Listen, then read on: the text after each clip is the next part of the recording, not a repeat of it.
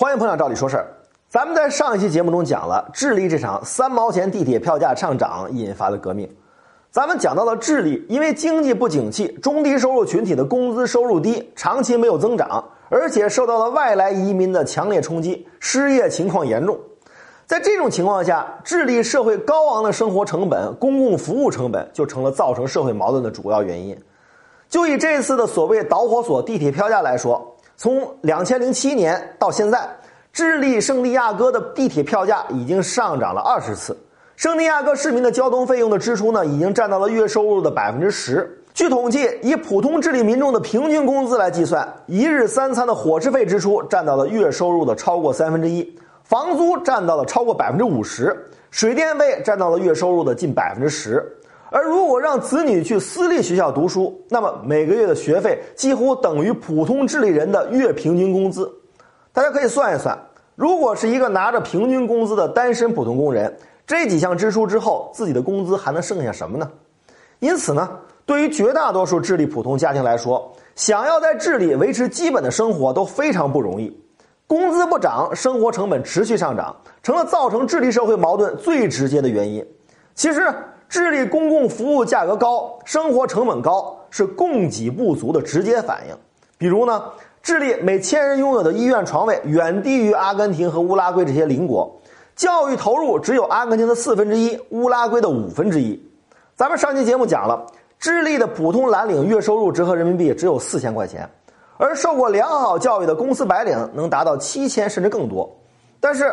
多数普通家庭只能把子女送到教育质量很差的公立学校，而私立学校的学费十分高昂。咱们刚才讲到了一个月的学费，它就相当于普通工人一个月的全部收入。这就意味着普通家庭的子女无法享受到良好的优质教育。即便普通家庭的子女通过公立教育考上了大学，大学的学费更是高昂。就业前景好的专业，学费普遍都在每年人民币四万块钱以上。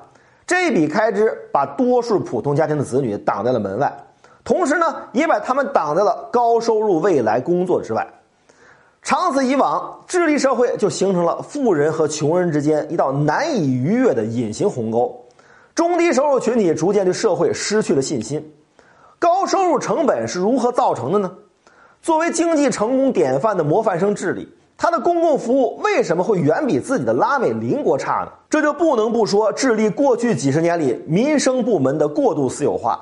在过去的三十多年里，智利对包括水电气、交通、通讯、医疗、教育等等社会公共服务的方方面面都进行了彻底的私有化。不仅如此，现在智利的很多关键的民生部门还都受控于来自外国的财团资本。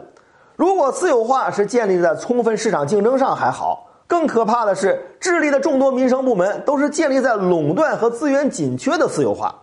这样一来，那些控制了智利民生部门的外国财团就可以毫无顾忌地去提高服务价格，压缩民生投入，攫取超额利润。病床紧缺，当然可以提高医疗价格，赚取更高的利润。水电气的价格上调，你消费者也没得选择。包括这次的地铁票价，十二年上涨了二十次。足以看到，一旦掌握了稀缺资源，资本对利润是何等的贪婪。在经济蒸蒸日上的时候，人们的收入在跟物价同步上涨，大家对价格的敏感度比较低，承受能力也比较强。但是，一旦经济出现问题，普通民众只能眼睁睁地看着自己的收入停滞甚至下降，而这些掌握了公共服务的财团却可以利用自己的市场垄断地位，用涨价来弥补损失，用治理民众的生活压力来换取自己的利润。当然了，冰冻三尺非一日之寒，智利问题肯定比我讲的要复杂的多。